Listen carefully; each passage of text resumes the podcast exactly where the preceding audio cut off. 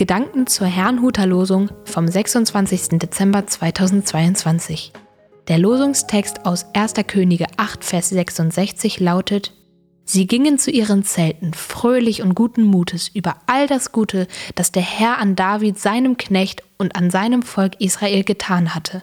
Der Lehrtext dazu steht in Lukas 2, Vers 16 und 17.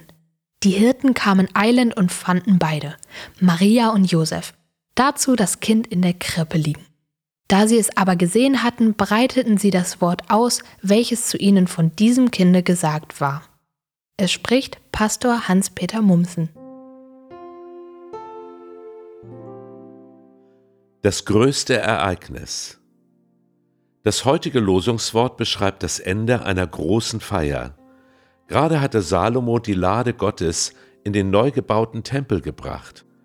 Ganz Israel erlebte, wie sich Gottes Herrlichkeit auf den Tempel senkte, so dass die Priester ihren Dienst unterbrechen mussten. Was immer da genau geschah, es muss gewaltig gewesen sein. Dann betete Salomo, dass dieser Tempel der Ort sein möge, wo Menschen Hilfe und Vergebung bei Gott finden könnten. Am Ende der Feier gingen die Menschen fröhlich und tief beeindruckt von Gottes Güte nach Hause. Ähnlich erging es den Hirten, die im Lehrtext erwähnt werden. Sie erlebten im Stall von Bethlehem allerdings keine riesige Feier von vielen Menschen, doch sie wurden Zeugen des größten Ereignisses aller Zeiten. Gott kam in seinem Sohn in unsere Welt.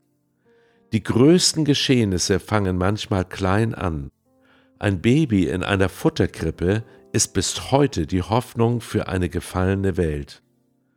Heute gibt es so gewaltige Dinge wie Flugzeuge, die groß wie ein Hochhaus sind, Bomben, die den gesamten Globus in Stücke reißen können, Raketen, die Menschen bis zum Mars bringen sollen, und kleinere, ferngesteuerte Raketen, die gezielt ein Land zerstören.